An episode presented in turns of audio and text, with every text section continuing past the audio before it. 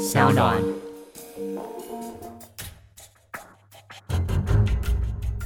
什么是真相？什么是正义？跟着台湾建士权威阿善师，重返那些离奇轰动的命案现场，请听阿善师的见识实录。各位听众朋友，大家晚安，欢迎收听今天的阿善师的见识实录，我是阿善师谢松善。大家好，我是子荣。今天我们的主题哦比较特别，是要从影剧的作品来看一些见识相关的专业。而今天我们要来聊到的，就是前一阵子非常轰动 Netflix 的影集，就是《谁是被害者》。不知道大家有没有追这部戏剧呢？其实这部戏剧有当中呢，请到了国民老公张孝全来饰演男主角。这一出戏剧有跟阿善师也是蛮有关系的。听说呢，也请到了阿善师来协助这个剧本的建构。那其实阿善师除了《谁是被害者》之外，好像也担任过蛮多不同戏剧的顾问呢。是的，因为呢，这个写这个侦探的戏剧呢，基本上你要符合一些犯罪侦查，或是呢现场处理啊，以及一些物证鉴识方面一些原理。好，所以呢，当时我退休之后，除了有一些机缘呢，上了电视台啊去做一些案件的分析之外，那呢有很多呢那个拍电影的，他们的一些剧本的写作啊等等。哦，所以呢，他们就会请我第一个先可能剧本写的符不符合我们侦查的逻辑？对呀。那第二个呢，就是可能这些呃写剧本的人或者拍摄的过程，哦，有没有哪些就是我们在侦查的方法，好侦查的过程有哪些呢？不太符合现实的状况呢，都会请我指导一下。当然，这也是呢，我当时没有想到的哈，因为我本身是犯罪侦查跟鉴识的专业，不晓得退休之后还有这样的一些剩余价值，我 还可以贡献一下。所以呢，在当时呢，谁是被害者呢？他们要拍摄之前，他也请我给他们上个课。就上课哦，什么是鉴识？现场是什么东西？现场要做哪些动作？哦，现场怎么样封锁？哈，然后呢，这些办案人员、刑警啊、鉴识人员做哪些角色等等。当时呢，因为整个戏剧还没有拍完，那所以呢，我只是给他们上完课。上完课以后，其实我就忘了这件事情。哦，是哦。对，结果呢，有一天呢，就是有一个呃网红呢，叉叉 Y 哦，他打给我，因为那时候呢，谁是被害者已经推出了。而且呢，听说反应还不错。对呀，他有看到我的名字在里面。哦，啊，我说哈，我都忘了这件事情了，对不对？然后呢，他说有看到我的名字，然后能不能反问我？我说好啊。所以呢，后来我才花了一点钱，啊，上了 Netflix，这整个去把它看完，总共八集。后来看了以后，觉得真的蛮惊艳的。哈，我发觉里面的戏剧编剧啊等等，哈。大体上哦是没有大的问题哈，但是呢，我觉得哦里面有很多蛮炫的，当然有一些跟我们实物的侦查方式呢，还是有一点点不一样的。不过这可能是为了一些戏剧的效果。那另外呢，其实，在谁是被害者之前，我也指导过《剑士英雄》哦，《剑士英雄》《剑士英雄》，他曾经在中视播过，听说收视率还不错。哦，因为是我指导的，太棒了，对，所以对那《剑士英雄》呢，它比较特别的，除了我给他们演员，还有呢一些剧本的哈编剧的，哦，还有导演都要上课。哇，好专业！开课给他们上课，上完课之后呢，他们在现场排演或是在拍摄的时候，因为呢，《剑士英雄》主要是讲剑士工作者，好，所以呢，它里面有一些动作啊等等，实在是做的差太多了，或者太深色了，或者说动作错。误了，我有时候就会当场就喊卡，哇！那导演都吓了一跳，他妈卡卡什么？我说卡，那没有办法，因为我说这个要重来，因为那个演出去的话，真的会是一个笑话哦。另外呢，还有像引爆点。编剧啊等等，我跟他讨论了好多次啊。其实引爆点我觉得拍的也不错，当然其他还有一些陆陆续续的啦。真的，尤其是这些戏剧哦，不管是做剧本的，或者是演出，甚至是现场拍摄的时候，其实真的有很多的相关细节。那阿善师本身是喜欢看这种，比如说像是犯罪啊，或者是推理，甚至是自己见识专业的相关的戏剧吗？我之前因为在高中的时候，我会走入考上。警官学校哦，就是警察大学的前身，其实也算是一个幸运哦，算是一个机缘。可是呢，那时候我不会想到说我会走入见识的工作，好，所以呢，呃，那时候讲在我本身的兴趣也不是很喜欢，就是看那个推理剧啊、推理小说，因为那时候也不多，嗯，只有福尔摩斯啊等等。可是我想说，我不一定会成为福尔摩斯，所以我就不见得会喜欢这些戏剧。可是后来因缘际会呢，然后我毕业的时候，那时候早期没有见识系，对，只有形式系。那形式系走的只有两条路。一条路就是走侦查，另外一条路就是走见识。嗯，那走侦查呢，就是像现在新北市的侯友谊呢，他就是走侦查。嗯，所以呢，侦查走了以后呢，哇，他的表现呢，当然很优异啊，等等。可是那时候呢，走见识的就比较呃算冷门，好，所以呢，我就被派到走见识。那一走呢，也走了三十几年。所以常常我在也埋怨了，说我跟侯友谊为什么命运会差那么多？同样是警大毕业的，同样是刑事系毕业的，同样第二名等等。当然每一个人的机遇不一样，这只是开玩笑了啊。所以，但是我走入剑士，也有我后来退休之后剑士发展的一些舞台啊，跟这样的机会。其实之前我不是说很喜欢，可是后来我的工作不得不推着我一定要往这个推理方面去做。变成我不是从戏剧看的这些东西再来做，而是我的命运安排我走入之后，我就必须动脑去思考。所以现在有很多案件，像有一些像那个冤狱平反协会哈，他们有一些案子哈，也会呃请我看一下，咨询我哈，到底这个案子里面哪个地方是有问题，到底是不是冤狱等等。其实里面就牵扯到很多推理的概念，哦，一些见识的逻辑等等啊。所以我现在变成是比较实物方面的。不得不做，当然慢慢也培养出一些兴趣出来。像是我自己就很好奇，像阿善是不知道平常在看那种，比如说侦探啊，或者是犯罪戏的时候，应该会一直在抓错误吧？旁边的人就说：“那你不要一直讲了啦，这个戏剧就是这样子啊。”对，所以当时在拍戏剧的时候，当然我在上课的时候都按照 SOP 哦标准的作业程序。还有呢，在整个拍摄的时候呢，有一些我说你进入为什么不戴口罩呢？哦，对不对？你不戴口罩的时候，你的口水啊等等，而且讲话一直讲话，对不对？口水不是掉在现场吗？污染的等等。那导演说我戴了口罩，俊男美女就看不到了。也是。所以呢，像这样的，有时候不得不要裹挟了。有时候呢，因为戏剧的部分跟实物的状况呢，当然它的原理。它的基本的理论呢是没有很大的差异，但是呢，跟实物的工作呢，基本上还是有一点落差。因为实物它讲究的是真实的法庭证据哦，你要采的是一个这个人有罪没有罪等等，它是非常重要一个证据。当然跟戏剧的不太一样，所以戏剧呢，它可以做的编剧编的，因为很多是假的嘛，哦，编的会比较炫一点。但实物上就是你要是很真实的去推理，当然里面呢，就刚刚讲到。到呢，接着到 SOP 的问题，还有呢，监视人员在现场走位的问题等等，对于机政安全等一些保护的问题等等都要重视。可是戏剧有戏剧的考量，对，所以当时到最后，我想说，还算了算了，最后还是有一些妥协啦。比如说不戴口罩啦，或者有时候政务呢，就直接呢，哎，拿起来看一看。我说这个不能这样子啦，你要先拍完照要记录的。他说我就是先看嘛，先看。我说这个都已经破坏了，对，都已经改变了。我说好了，算了算了，就。大概是这样子，所以我们不能用太严谨的方式跟实物的方式呢，来一定要怎么样做。当然，跟实物工作。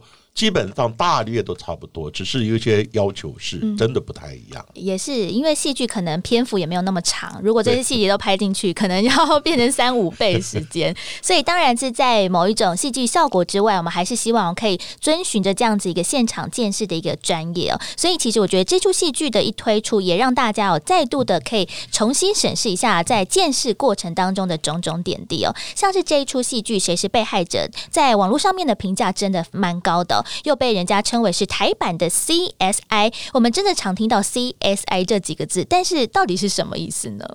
当然，CSI 呢也有外国版的 CSI，也有台版的 CSI。各位看了以后也是一样俊男美女，然后呢，鉴识人员很炫的哦，就到呢实验室里面，哦，然后呢就去检查，然后检验分析，然后呢从资料库比对，比对完以后带着枪马上去抓人等等的，整个验起来好像非常紧凑，哦，好像呢非常完美。但实物上工作不是这样子。基本上每一个人各执所思啊，哈，每一个人都有他的工作，而不是说监视人员又兼着抓人又怎么样等等哈。他的理论基本上也都对，但是为了戏剧的效果，所以呢，它里面就做了一些比较炫，可以引起观众的兴趣呢，所以他们可能做了一些调整。那我们现在先来介绍什么叫 CSI，CSI 呢，它整个英文的全名，C 是 crime。Crime 的意思就是犯罪，S 就是 scene，scene 的意思就是现场，所以 crime scene，I 呢，基本上呢，它是一个 investigation，investigation 呢，指的就是犯罪现场的调查或是侦查。所以呢，外国版的 CSI 呢，也是讲说他们就到犯罪现场，他 focus 着重在那个犯罪现场。嗯，但是呢，犯罪现场呢，主要就是从现场的勘查，还有呢，现场的收证，以及呢，物证的一些分析跟鉴定呢，然后呢，再把这些所有的结果呢，综合起来做一个解释。然后呢，这个就叫做犯罪现场的调查。可是呢，它背后的科学论据呢，叫做鉴识科学啊，它英文叫 forensic science。Forensic science 呢，各位听不懂也没有关系，forensic 基本上就是变成法庭或法律的 science 就是科学。所以呢，CSI 背后它必须要很强的见识科学来当做它的基础。这个概念是这样子，嗯，这也是阿善师的专业。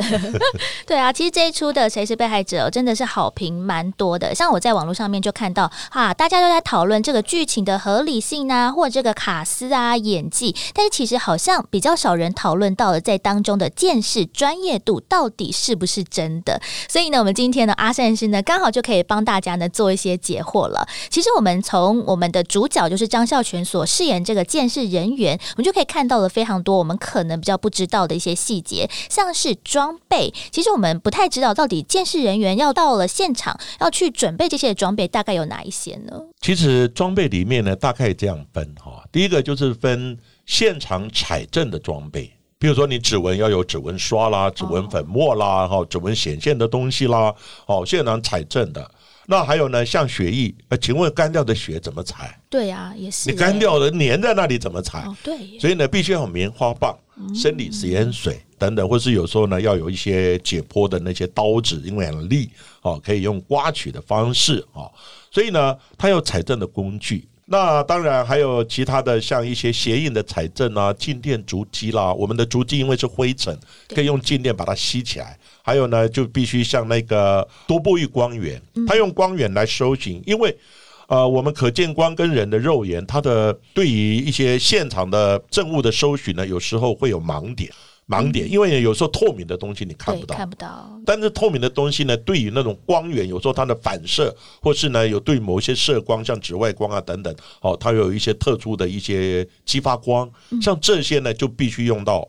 一些我们称为多波域的光源，它光源是可以调整的，所以都要讲蛮多的哈。还有血肌形态的一些重建啊等等相关的工具。所以第一个就是财政工具箱，但是你刚刚看到呢，那个张孝全他只是带一个箱子，对啊，基本上呢，他只是简单的指纹采证的，其实还蛮多的。我们到时候要出去的时候，是一车的东西，啊一车一车的，那出去大概五六个，每一个人两手都要拿着工具进去啊。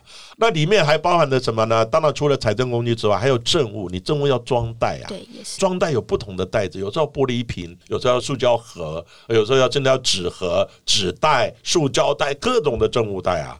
所以证物袋也是要要有一箱啊。另外呢，还要有就是一些哦，像现场的标识牌，你要有给他号码呀，这是几号几号，有那个牌子啊。对不对？还有呢，现场的像测量啊、测绘啊，你要有量尺啊，要有一些红外线的测距仪啊等等，这些其实蛮多的，不像这个戏剧演的一个箱子就通包了，嗯，这个其实不太可能。但是演戏嘛，你不可能一下子六个人进去，每一个人提两个箱子，那个这个演起来就怪怪的嘛，啊，因为他也要有着重在张孝全这个监视员的主角。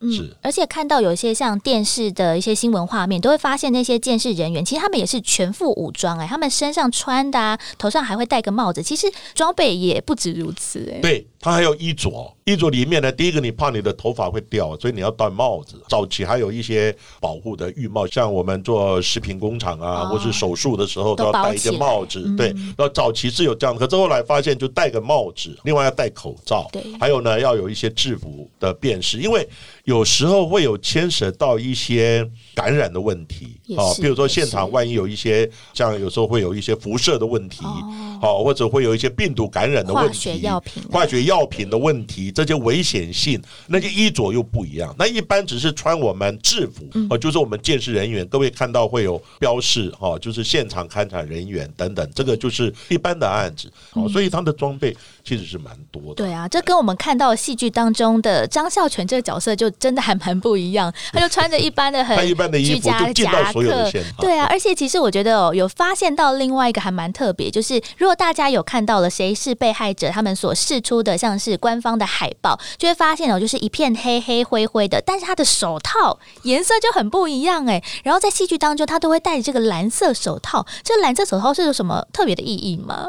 当时我也不太了解他为什么会有这种蓝色的手套，可是我们实物上呢没有规定，哦，没有，就是你只要手可以保护好，对不对？然后呢，不要让你手到处乱摸。所以我们以前喜欢用的就是那种我有点半透明的哦，不一定是蓝色的，因为蓝色我们看了有时候手术啊等等，他们可能比较喜欢用蓝色。当然，蓝色不是说违反规定，蓝色也是 OK。可是为什么特别选蓝色呢？我在想，是不是一些视觉的效果？哦，有可能就是因为这样欸蓝色看起来，不然你全部穿的衣服都深色，都黑黑乌漆抹黑的，现场也乌漆抹黑的，对不对？是不是有一个颜色上面的这种考量？那你如果只有穿个半透明的，你看到就是一只手，哦就不然后就是那种，是不是比较没有那种凸显的感觉？哈，就是在这个视觉方面呢，我在想是不是有这样的考量而已，没有特别的意义了。所以各种颜色应该都有可能出现。当然，当然，当然。其实，在这个戏剧当中呢，也看到调查命案的过程当中，其中有一个非常重要，就是各种不同的资料比对了。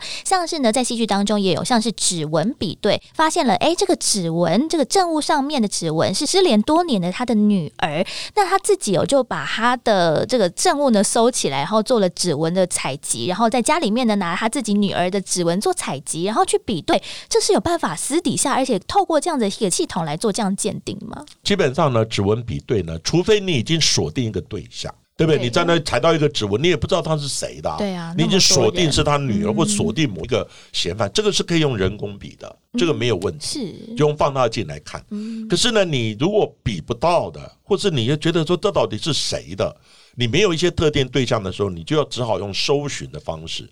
可是呢，这个指纹比对呢，它必须要到一个很大的资料库，好、就是我们称为指纹资料库。对像在我们国内呢，在刑事警察局呢，它的指纹资料库里面达到上千万份呢、天哪，好哦千万份，你用人工怎么比呢？那不可能比啊 啊不可能所以他一定要用电脑跑。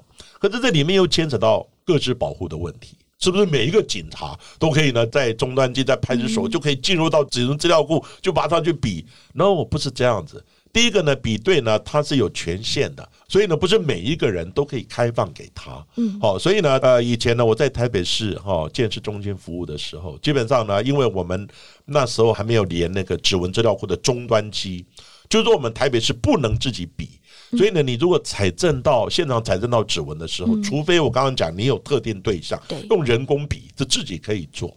可是你如果没有办法的话，你就要填单子，主管要盖章，麻烦。然后呢要送到中央刑事警察局申请，说我要比对什么指纹，好，然后而且还要排队啊。哇，对，那排队有时候排个三五天、一个礼拜，常见的是，那有时候挤呀、非常挤呀、那只好私底下就拜托你给我挪挪到前面去，面跟插队一样的、嗯的道理嘛。所以不是说每一个人在家里面或者一个电脑嘣嘣嘣按按按就可以进入的，因为呢，所有的资料库都在中央，权限也在中央。可是后来发现这样太麻烦了。后来呢，他就在几个单位呢，他就哦几个比较像南部的单位啊等等，他就开放连线，就是有一个终端机。可是终端机也不是说所有的人都开放给他权限的，一定有几个人，因为指纹比完之后还要人工再次的。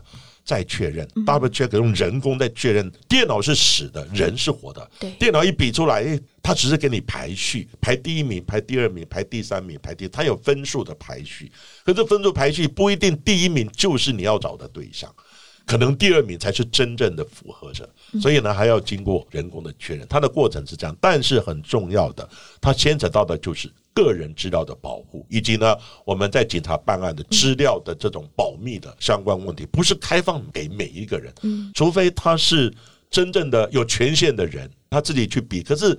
一般呢，我看张孝全，他基本上他算是一个中阶的，因为他的主管是侦查队长嘛，就是王世贤嘛。一般呢，这种工作基本上都是基层的，哦，一些一些监视人员来做，哦，就是我们一般称为监视巡官来做。当然，就主要是看他有没有权限了。那就算有权限的话，他会有一些资料的遗留吗？就是哎，比如说哪一个号码曾经查过哪一些的资料，会有这样记录？当然啊，后后来他们会查出来说，哦，这里面。谁有比对过？其实电脑一样呢，那个叫数位的见识、数位证据，跟那个我们一般的见识逻辑是一样的。凡走过必留下痕迹，凡查过必留下你的轨迹。哦，你查过所有的轨迹啊，等等电脑，所以你不能说我把它 delete 掉。包含手机也是一样啊，现在很多手机说啊，我上去骂人等等，然后网络啊，在 Line 啊等等，其实这个轨迹是可以往前追溯的，所以千万不要在网络等等这方面随便的留言，随便的骂人。嗯，所以真的大家不要心存侥幸哦。其实，在这个戏剧当中呢，见识的部分哦，其实我们也看到了另外一个不太可能在一般时间出现的一个状况，就是其实在这个主角也是偷偷篡改啊，这个相关的记录，或者是有些隐匿证据的。一个状况，我觉得很奇怪的是，他全部一个人负责了很多像是指纹的采集啊，或者是见识的工作，但是他们其实是一个见识团队。像在戏剧当中也演到了，像他的学弟妹啊，或其他的一些呃同事，那可能会是一个人去操作整个侦查的或者是见识的流程吗？当然，一般监视工作呢，现在我们也介绍一下哈，比较重大的案子，我们这个等级就会升到警察局的部分。对，那警察局呢，基本上也不太可能一个人。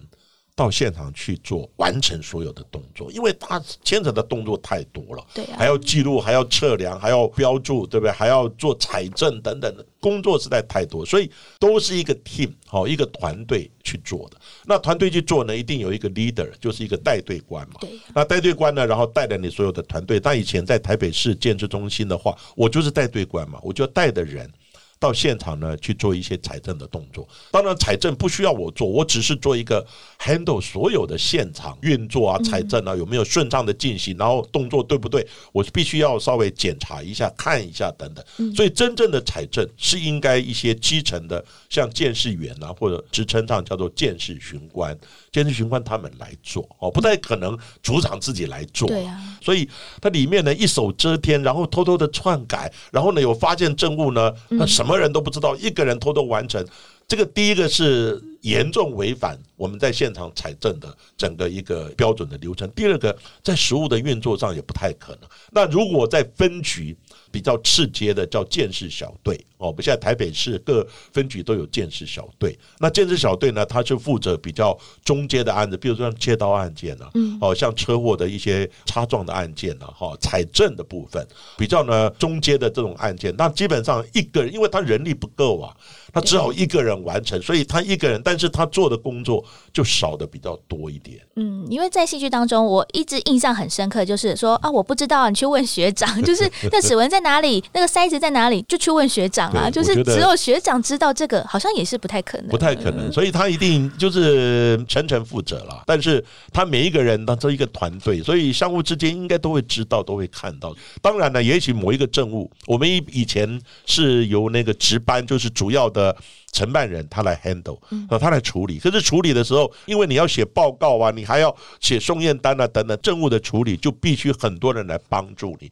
简单讲，现场的建设工作。真的是包罗万象，所以你不可能一个人完成所有的动作，一个人，然后呢，偷偷所有的资料只有你一个人知道，什么人都不知道。我觉得这个在实物上是不太可能。对啊，因为这个戏剧嘛，总是要有一些 比较，所以戏剧你要凸显主角啦。那其他人当然说哦，我都不知道，都不知道。对啊，其实就是我们可以看到这个采集的过程当中，当然是有一些跟我们专业在现实的采证上面呢是比较不一样的地方。但是其实在这个戏剧当中。中呢，我们也看到了，其实这个案件呢，跟像是主角本身呢，是非常的有正面相关联的。那我们可能在一般的监视人员呢，如果发现哎，这个案子可能跟自己生活周遭，不管是亲朋好友啊，或者认识的人是有关系的，那我们是不是要应该主动回避会比较好呢？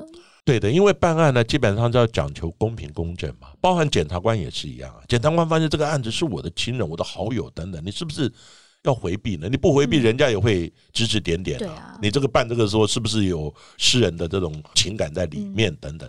那相对我们监视人员也是一样，好，监视人员办案人员呢，包含刑警啊等等，你办到哎自己的好朋友或者怎么样的，你可以跟主观报告，是不是这个在移转？好，移转给其他人。这样的话，你所办案的过程所找到的证据，会让人家比较认为是公正客观的。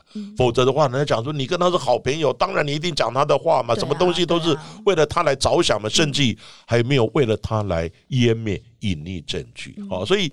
这个案子在我们的实务工作上，基本上除非他不讲了，但是呢，如果发现跟自己好像有关，反正你办案的时候你的立场可能有失客观、公正客观的话，你就要跟主观报告，哦，就说我是不是回避？基本上主观会做一个调整，但是你没有回避，事后被人家发现了，那你这些过程等等，在整个量刑上，在整个侦办上，或是。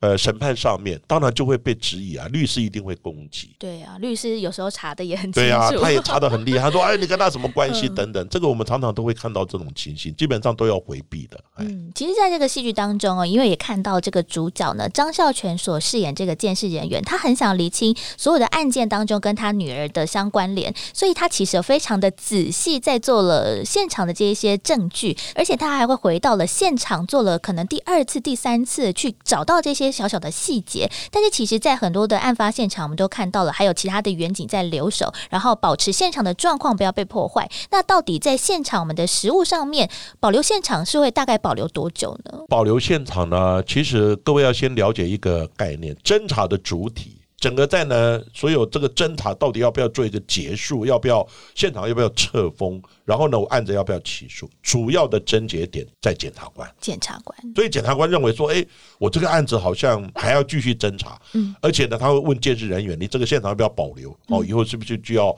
再来续看？等等，当然会尊重。不过呢，有时候呢，一个案子非常非常大的案子，有时候呢，保留可以保留。好几年了，好几年都不能动，都不能动，真的。当然，那个，嗯，你说现场有远景在那边做看守、哦留守等等，你说几年都派远景不太可能啦。所以大概可能前一个月比较紧锣密鼓的时候会派远景留守，到最后呢，可能就是弄一个封锁线，好，封锁线一拉起来，等等，有时候远景巡逻来看一下，等等。所以呢，现场要不要撤封，主要看两个人，一个监视人员。他认为是现场已经做完了。第二个就是看检察官，检察官认为说，嗯，说不定我还要找别人来看，别的专家再来看一遍，不一定呢。所以呢，他可以继续把现场再保留下来。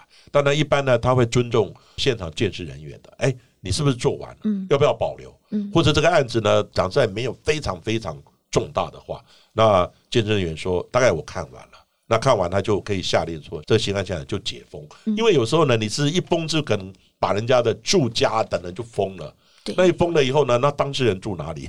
也是，也对，所以会牵扯到侵害人民居住的一些自由的这方面的问题哈。所以现场保留是可能的，就看你侦办的状况，嗯，哦，但是呢，保留的时间不定。但我一般呢，我之前办的案子有比较大的，有保留几年的有，最后也就撤封了哈。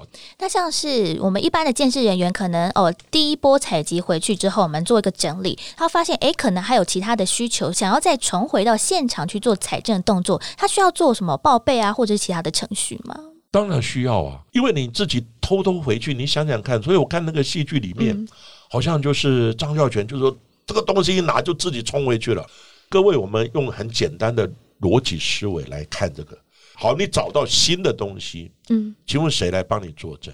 会不会有人质疑说，你回去你自己是办你的私案，或者说你自己进去以后呢，你找到的证物是不是你带进去栽赃的，或是呢你在现场甚至你把你找到的东西隐匿了等等，这些都有可能啊。对，所以呢，一般我们如果要回到现场是有可能的，但是呢，我们回到现场，我们因为那时候在警察局的建设中心，那你要回到现场，首先你要找屋主啊，对不对？现场不是你你封了，然后钥匙交给你，基本上还是钥匙是由屋主他来保管，对不对啊？第二个呢，分局你辖区的人说我警察局建制人员要到场，你辖区要不要会同一下？所以辖区也要到啊。那基本上呢，如果比较慎重的话，要跟检察官报告这个现场建设中心因为怎么样哈，需要再去的，检察官跟你报告一下，我们要回到现场。一般检察官基本上都会同意的，如果他有空，也许他也会过来看一下。所以呢，再度看是可能，但是一个人偷偷摸摸的进去是不可能的事情，因为里面会牵扯到政务有效性的问题。合法性的问题，而且呢，他是警员看守的，然后呢，警员阻拦他，不认识他，他就硬要冲进去。这个讲出也是为了戏剧效果。嗯，在戏剧里面，我又想到了学长，学长，你来这边干嘛？一直不断在呼喊学长。所以我觉得蛮奇怪，而且没有跟队长报备，没有跟王世杰报备，王世杰气死了。这应该是真的不太可能啦，在合法性上面就会受到了非常多的质疑哦。其实这出戏剧呢，除了主角呢是见识相关的专业人员之外，在当中呢，其实还有很多其他的角色，包含了像是刑警队啊，还有法医啊等等的周边角色。其实我们可以看到一个状况，就是王世贤所饰演这个队长哦，常常好像对这个张孝全的非常的不满，就会质疑他，你说他到底在干嘛，或者是吼他等等的。但是我们在一般的现场，我们的刑警还有我们的监视人员，他们的职责还他们的阶级是平等的吗？其实呢，刑警他主要是做调查的工作，当然调查也包含现场。那现场监视呢，主要是交给监视人员来做。所以呢，我这样形容呢，一个调查跟监视，它是像火车的双轨一样。那你火车呢少了一轨就翻车了。对，所以一样的。那我们在整个犯罪侦查的体制上。哦，就是呢，一个是侦查的体制，一个是监视勘察的体制，这两个体制像火车的双轨一样，一定要很顺畅的并行。用这样的形容，大家就了解了。那早期呢，监视呢是归并在侦察队之下，嗯，因为编制小，大家不重视。以前叫呃三组，就刑事组，现在叫侦察队。啊，那队长就是王世贤。侦察体制之下呢，可是各位想想看，火车的双轨。那你这侦查要指导，或是有时候会像这个里面，有时候还会对他大小声的哈，这样的话好像觉得怪怪的，就是你要指挥我、指导我等等。但是呢，现场见识是一个专业的、专业的东西，所以呢，后来慢慢的，好这个见识呢就独立出来。现在的制度呢是侦查跟见识是两个平阶的、平行的位阶是差不多的。哦，但是早期这个张孝全演的呢，那个状况早期是有。那有的话呢，因为这个张孝全的角色就有一点类似，讲他有一个怪咖，然后呢，什么东西都怪怪的，什么东西就是要跟好像跟人家不合，唱反调等等。所以队长还有呢，其他一些办案人员有就觉得说，哎，好像你这个人真是太不合群了，太讨厌了。对呀。当然呢，以前的侦查队长在早期真的会大吼大叫的，嗯，因为呢，以前呢就是有一点类似那种，反正我就是什么都要听我的，好像类似老大那个样子。老大那个样子，所以呢，他就要指挥所有的人。早期是可能有这样子，但是慢慢的啦，因为大家见识是一个专业的，因为现在也分立出来了，大家的位阶是一样的。这个就看个人跟指挥的态度了，就是你指挥的那个到底怎么一定要用这样的骂的吗？还是说，哎，可以跟他好好讲，还是说用哦用这种沟通的方式等等？当然，我觉得哦跟那个个人的指挥的风格可能是有关的。嗯。侦查和这个见识应该是相辅相成，一起去完成这个案子，然后破案哦。对，在这个戏剧当中，其实我们也看到了，在这个监视人员呢，张孝全所饰演的主角当中，他也会走到像是解剖室啊，来询问像是那个马念先所饰演这个法医相关的这些结果，或者是呢，还会进到了法医的这个解剖室。那我们监视人员是真的会跟法医有那么密切的交流吗？其实呢，法医呢。在我们整个现场建设，我们在现场采证也好，在命案里面呢，它是一个非常重要的角色。因为呢，法医呢看到的是尸体的结果，那有时候呢，外表看不出来的时候，你还要剖开来看，它进到里面，包含刀啊、子弹的路径哦，里面呢到底发生什么个状况等等，有没有其他的病因哦等等，所以呢有时候要解剖，所以。法医鉴识在整个犯罪侦查或是刑事鉴识的体制里面，它有占有非常重要的一部分。所以你现场看完了，你一定要有法医的资讯。但是呢，实务上呢，法医呢，他的体制跟警察是完全分立的。所以，我们像国内呢，它现在就有国内的，就是各地检署，它另外呢有配置有法医师，它是归属在地检署的地方。地检署它直接负责就是针对检察官负责，它跟警察是完全分立的。所以呢，它是针对检察官负责。那在中央单位的嘛，就是法务部，法务部呢有法医研究所。那你警察是是属于内政部底下的警政署，所以两个是完全不搭嘎的。所以法医不需要对警察负责，嗯，他只要针对检察官负责。所以他什么的结果是跟检察官去报告。所以实务上呢，你说警察进到法医法医的这个法医解剖室里面，对不对？然后呃，直接问法医师哈，什么结果，法医师就会告诉你，因为两个不同的体制嘛，不同的分立啊。不过呢，在真实的工作上面，哈，我跟法医呢其实蛮熟的，因为我的专长是在现场，那法医的专长是在尸体。但是呢，我们两个虽然我们的归属不同，我是属于警察单位的，他是属于法务单位的。但是你想，一个案件的完整的破案，需不需要现场的咨询？要要，需不需要法医的咨询？也要要，也要侦查的资讯。所以它整个是一个环节，是一个也是一个整体的团队的一个概念。所以呢，我现场是我的专业。可是呢，我们目标都一致，都是为了破案。我当然是检察官来指挥我们这个团队，一起看能不能把案件侦破。所以呢，我负责是现场，可是我也很想知道现场的尸体到底有什么资讯，他到底怎么死的，然后是什么凶器，然后呢，凶器是怎么个样子等等，然后主要的死因是什么。所以呢，我们也需要了解法医的讯息。因此呢，法医在相验，我们一定要到场。相验有时候就直接到现场，有时候会转移到那个太平间，哦，就是停尸间去相验。相验完以后，有必要是解剖。那解剖，我们见证人也也要到场，但是不是我们动刀，对，是法医动刀。嗯，可是呢，两者之间如果有讯息上需要沟通的时候，我们的沟通平台直接就在解剖台上。法医会提说：“哎，这个尸体看起来怪怪的，请问现场有没有相对应的类似？有没有查到凶器啦？有没有查到哦？比如说他是喝农药啊，或是怎么样？有没有瓶瓶罐罐的东西？检验的结果怎么样？法医看到的尸体部分需要有现场的资讯，那我们现场看到的东西也要有尸体的讯息来做结合。所以我会跟法医大家就变成算是好朋友了。嗯，所以我现在也在台大医学院。”法医学研究所教书，嗯，我也是他们的老师，但是我的专长是在现场的部分，我教导他们现场的东西。那法医呢，是由他们法医研究所另外的专业的法医师或专业的医师来教导他们。所以呢，两个是要做结合的，而不是说两个就是各自为政等等。不过呢，这个之间像。张孝全这样演，直接冲进去，那个变成私底下的。里面我觉得一个比较好笑的，就是那个法医师，他睡在那个解剖台上，对，解剖台上，这个是不太可能的事情，因为呢，解剖跟办公室是分开的。像我们解剖呢，一般在台北市的话，就在二滨哦，殡仪馆或者在医院，好像那个山总，他有一个非常好的一个负压的一个解剖室。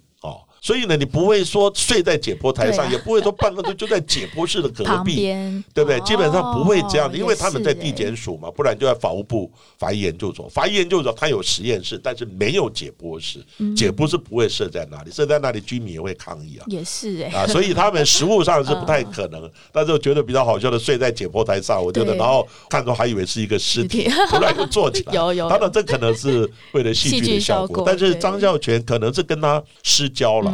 当然私交这个就不是台面上的，好变成台面下大家的哦这种沟通了。但是我跟法医其实大家都蛮熟的，为什么？因为我们的沟通平台就在解剖台上，他发现什么，我告诉他现场有什么。对。然后呢，我现场的资讯我也要从他尸体的现象，我也问法医，哎，尸体有什么现象？两个做一个结合，好，这是一个非常重要的一个融合的概念。嗯，所以监视人员呢会接触到这些其他的专业，真的非常的多。其实，在这个谁是被害者的戏剧当中呢，除了在侦查这部分之外，其实还有另外一条线呢，是跟犯罪现场比较没有直接关系，就是记者这个角色了。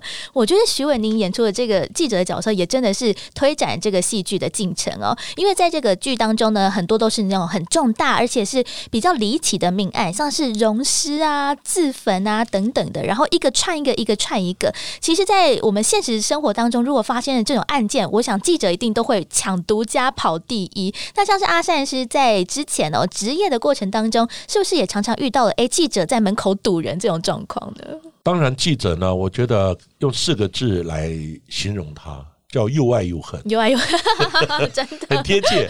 为什么又爱又恨呢？因为你警察破案了，需要靠记者来曝光，来曝光。啊哎呀，增加就是帮我们吹嘘一下也好，嗯对不对？那里面呢，万一警察出了什么纰漏呢，也叫记者你不要报，不要报不。要下笔太重哎。然后呢，或者下笔上面稍微轻一点等等，类似这样的关系非常的奇怪，嗯就是那种若即若离的，对不对？就是又爱又恨这样的一个角色。那记者呢，他当然为了抢独家，他想要也要表现呐、对不对？所以他会尽量想办法嗯去挖。挖的时候呢，那你说侦查人员或是监视人员，他挖就是要从这些对象来挖嘛，不然你记者怎么样获得线索？当然有时候会去问被害者家属或是相关的邻居、目击者等等，所以就看记者的功力啊。不过呢，呃，以前我在实务单位的时候，我还没有退休之前，其实侦查不公开一直是被人家诟病的。为什么诟病呢？我就形容记者。就驻守在你侦查队里面，你在问案的时候，他就坐在旁边听。哇，可以这那样那？你如何侦查不公开呢？对啊，哇，而且吃饭呐、什么喝茶啦、聊天，通通在一起都在一起，他就派人驻点。然后呢，你这个万一中午有人送来要吃午嗯餐，他一起就来吃，自动的，大家也就习以为常为常真的是这样形容啊。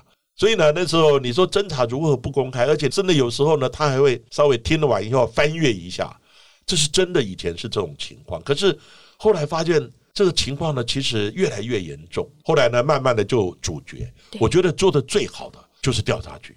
嗯，调查局，我不让你进去就不让你要得到新闻，你就在我的记者室里面给我等着。等然后呢，有我们有这个发言人来讲，可是检察单位有时候做不到。检察单位那么多，而且每一个地方都你只有记者室设一个记者室，你其他单位那个主事你不能去啊、哦，等等，所以就看每一个单位把守的那个严谨的程度。那我们建设单位呢，当然也是他们主要探访的这个对象，所以我们案子一发生之后，他就守在我们门口，嗯，他主要探寻说到底今天找到了什么。嗯所以各位可以看呢，之前我还没有退休之前，我是守口如瓶啊。嗯基本上我就不会，因为我会受到侦查不公开这样的一个约束嘛，它是一个刑事诉讼法的一个约束嘛，你侦查是不能公开的。在我那时候是办案人员，我是警察人员，我当然不能公开啊。当然，记者也尽量能够稍微透露一点，所以这个中间的拿捏，对不对？有时候啊有时候什么叫侦查不公开？你要讲到多露骨，对不对？等等，那就看你的功力啊。不过现在呢，各位看了，有时候一个案件发生了之后，很多的电视节目呢，这谈话性节目都在讨论这个案子，所以这个案子呢，也因为这样子呢，有时候我们太多的电视媒体在在等于是也是在讨论刑案，其实它也是直接或间接的暴露了一些侦查的一些东西，所以后来呢，侦查不公开呢，法务部呢特别在定定一个侦查不公开呢，特别在加强定定呢侦查不公开的办法。那里面当然限定的就检察官啊、办案人员啊、律师啊，哦，还有相关的知道这个案情，这个整个在公务系统上，包含实验室人员等等这些，你就不能对你侦查的东西来公开，因为呢，公开会影响到整个办案的进度啊，等等，要办案的公正性啊。不过呢，现在我们的媒体还是很很厉。害啊！到处挖，然后呢，又有开放一个节目，就是大家来讨论，对不对？一个谈话性节目，就是要对这个案子呢来做一些批评。请问对整个检察官、法官的办案有没有影响？当然是有影响。像很多案子呢，基本上这种我们很多的案子，以前发生重大的案子就开始上去讨论，然后等等，其实难免都会有影响。因此呢，侦查不公开是一个规定，我们所有办案人员都要谨守。所以以前我在职的时候，我是一点都不讲的。当然，退下来的时候，我有时候会接受媒体的访问去做案件的评论，但是我也要谨守。侦查不公开，虽然我现在退下来不做规范，但是我不会去跟以前的老同事啊、一些的好认识的人去探探寻消息、去挖这个新闻，这是不对的，也不能这样做。那我只能说，哎，根据新闻说。所揭发的、所披露了解的，再从我们的专业看这个案情的经过等等，我们去做一个专业上的评论啊。所以基本上记者是没有办法，因为他也要挖他的独家嘛，他也要生存嘛。那办案人员也当然没有办法，他当然也要谨守相关的侦查不公开的相关的规定。这两个是两难，所以最后只能用又爱又恨来形容这之间的关系。在今天的节目当中呢，来跟大家分享啊，就是我前一阵子呢，在 Netflix 上面呢非常红的这一个节目《谁是被害者》，不知道大家有没有看过了呢？大家如果有时间的话呢，也可以再度的看这个戏剧，然后呢来回复一下这哎阿善师呢在今天节目当中呢所说到的各种不同的侦查或者是见识上面的细节了。而今天的节目呢就为大家进行到这边，谢谢各位收听阿善师的见识实录。大家如果喜欢节目的话，记得在 s o n Spotify。还有 Apple Podcast 上面来订阅我们的节目，给我们留言回馈，给我们五颗星的评价喽。